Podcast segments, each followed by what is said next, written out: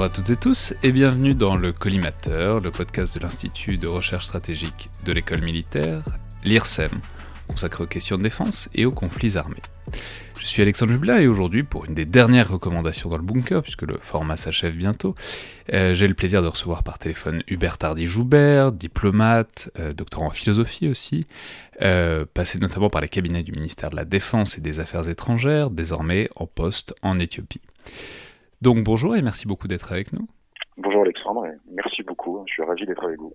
Et euh, vous souhaitez donc nous parler d'un film qui est un très grand classique. Je ne sais pas si on peut qualifier ça vraiment de classique du, film de guerre, mais en tout cas c'est un immense film, qui est euh, L'Armée des Ombres euh, de Jean-Pierre Melville, film de 1969 adapté du roman de Joseph Kessel, avec notamment à l'affiche Lino Ventura, Paul Meurice, Simone Signoret, Jean-Pierre Cassel entre autres.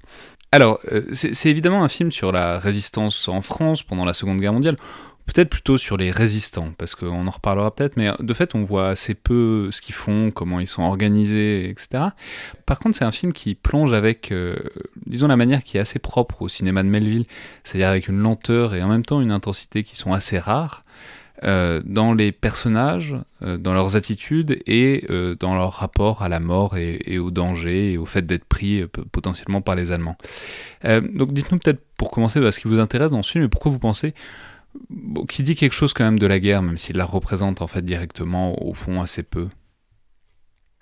Oui, c'est vrai, c'est le paradoxe un peu d'avoir d'avoir choisi ce film parce que c'est un film sur la guerre, donc sur un type de guerre particulier l'action clandestine, euh, l'action des, des, résistants français de la résistance de l'intérieur pendant la, la, Seconde Guerre mondiale, mais qui peint euh, une guerre sans la guerre, ou en tout cas sans les grandes scènes classiques qu'on peut qu'on peut attendre d'un film de guerre, euh, des scènes de bataille, des combattants en uniforme, des réflexions tactiques ou, ou stratégiques. Donc c'est quelque chose de, de, très de très différent, mais qui est, qui est d'autant plus intéressant. Il y, a il y a un vrai intérêt historique, puisqu'après tout, en France, cette action clandestine là, elle, elle, tient quand même un petit peu du, du mythe euh, du mythe euh, national, donc c'est intéressant de, de, ce point de vue-là.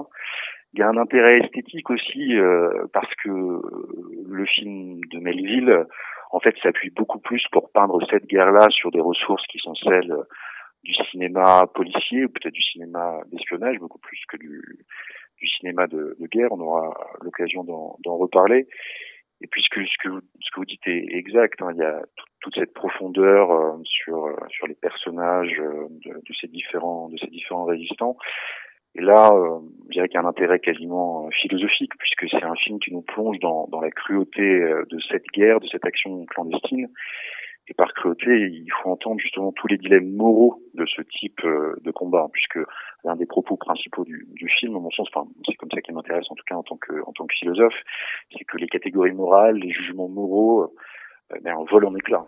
Ouais, on peut simplement, puisque vous y avez fait mention, euh, dire que c'est pas totalement. Enfin, je veux dire, c'est un film qui sort en 1969, qui reprend un roman donc publié par Joseph Kessel alors qu'il était à Londres, donc en, en 43, mais qui, qui, qui est, du coup, le film sort en fait à la fin de la décennie gaulliste. Euh, au pouvoir. Euh, c'est un film qui sort aussi avant euh, le grand livre de Robert Paxton, qui est donc La France de Vichy de 1972, où il va s'agir d'entamer un peu ce mythe de la France qui tout entière a résisté.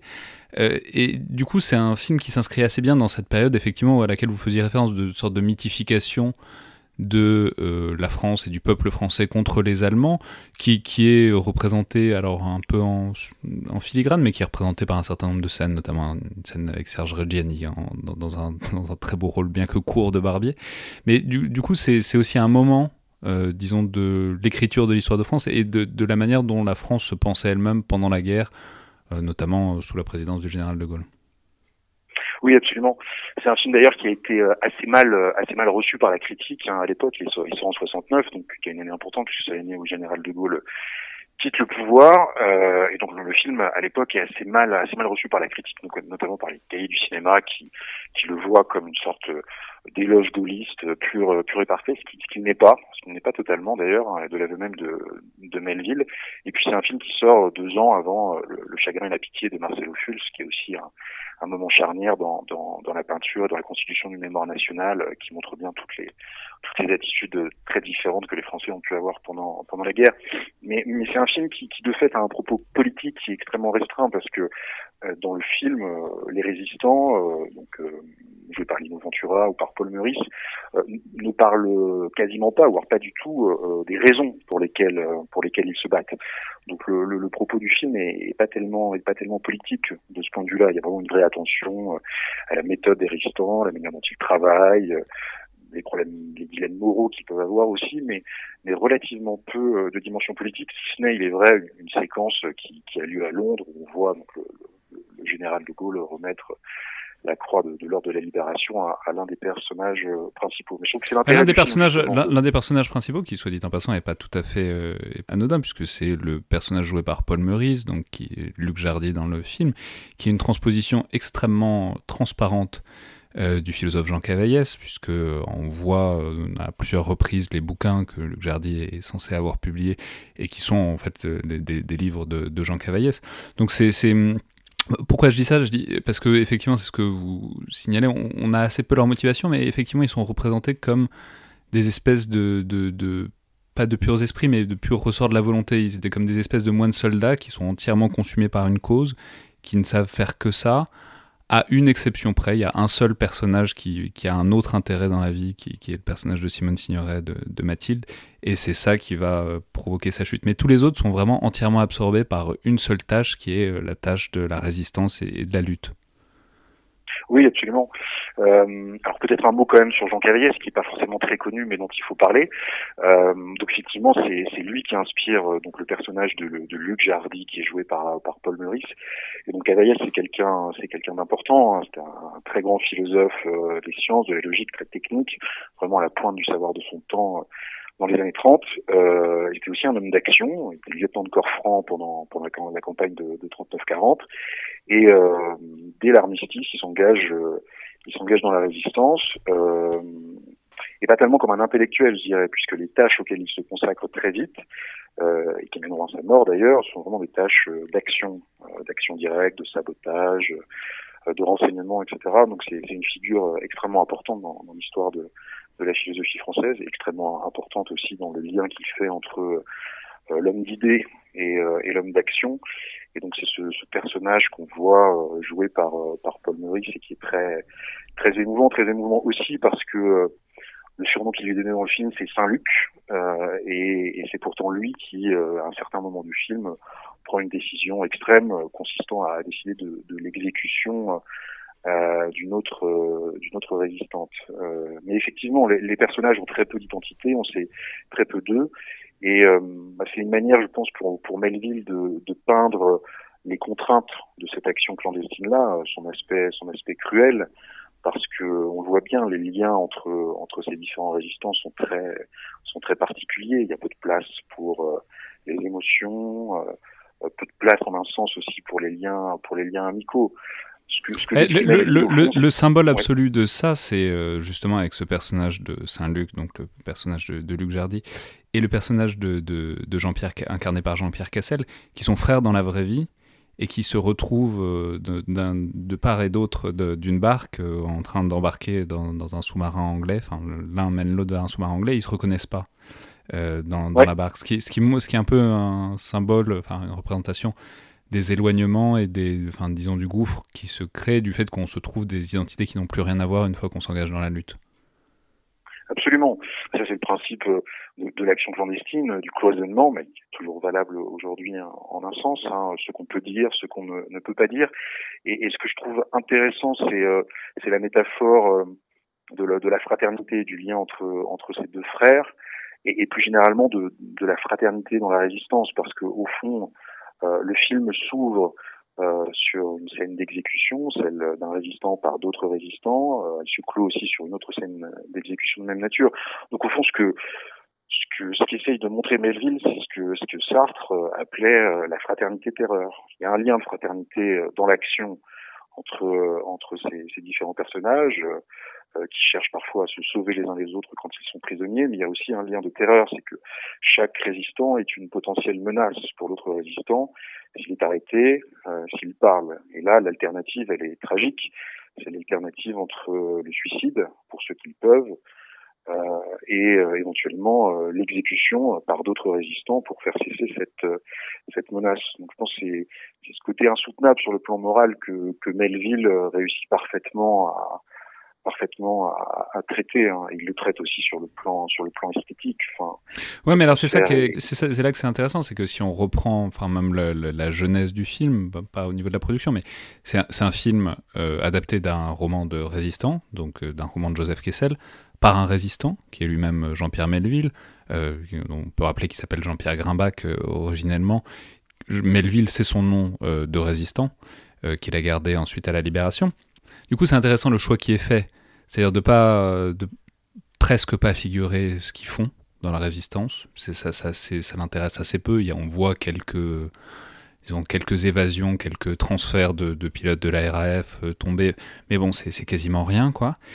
Mais ce qui l'intéresse de toute évidence, c'est l'ambiance, c'est l'atmosphère, c'est euh, les, atmosphères à couper au couteau, mais qui sont assez propres au, cinéma de Melville, qu'on peut retrouver dans Le Samouraï, dans Le Cercle Rouge, dans d'autres de ses films.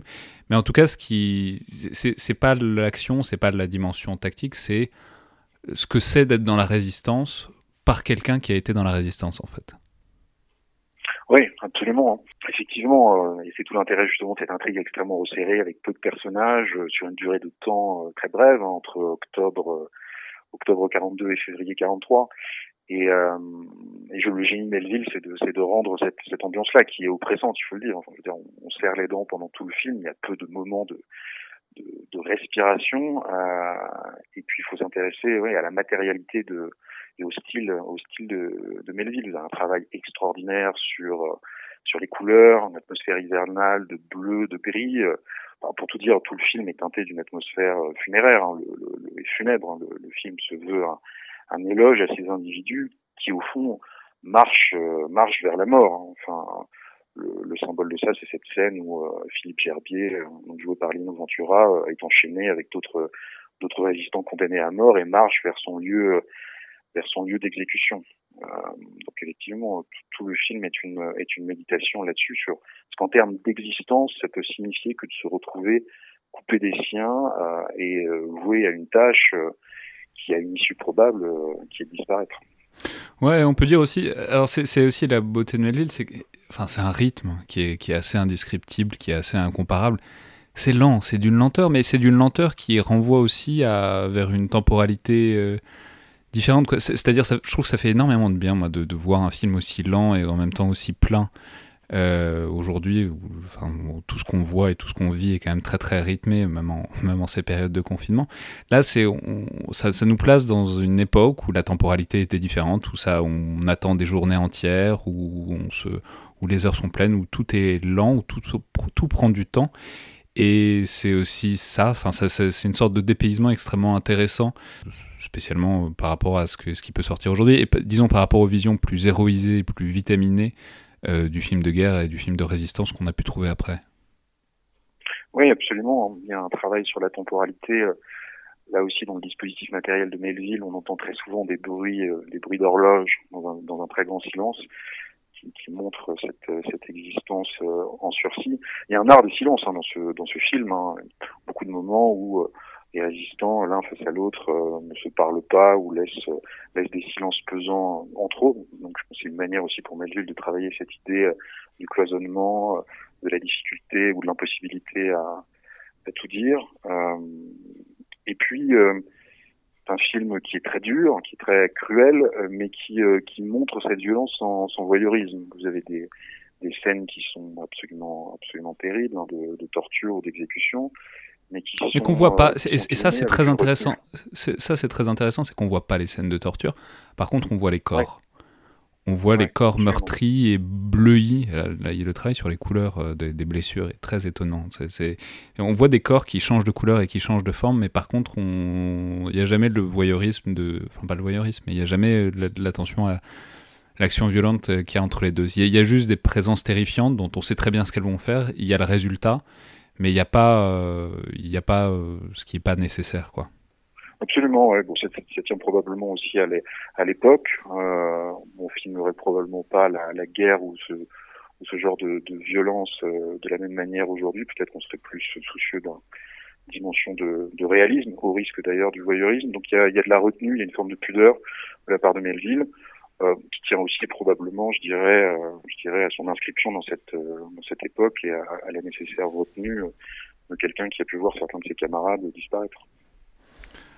Très bien, donc on recommande évidemment vivement euh, de voir ou revoir euh, L'Armée des Ombres, qui est disponible sur la plupart des plateformes de VOD, qui passait à la télé il n'y a, pas très longtemps, mais qui est disponible par exemple sur la Cinétech. Je signale au passage que euh, l'ami André Loez a lui aussi consacré un épisode de, son podcast Parole d'histoire au film, alors plus historicisant puisque c'était avec l'historien de la, de la résistance Guillaume Pollack, mais que je recommande chaudement, dont on, on a plus insisté sur le film et sur disons, la dimension esthétique Est-ce que la, manière dont, le film transfigure, disons, la, résistance?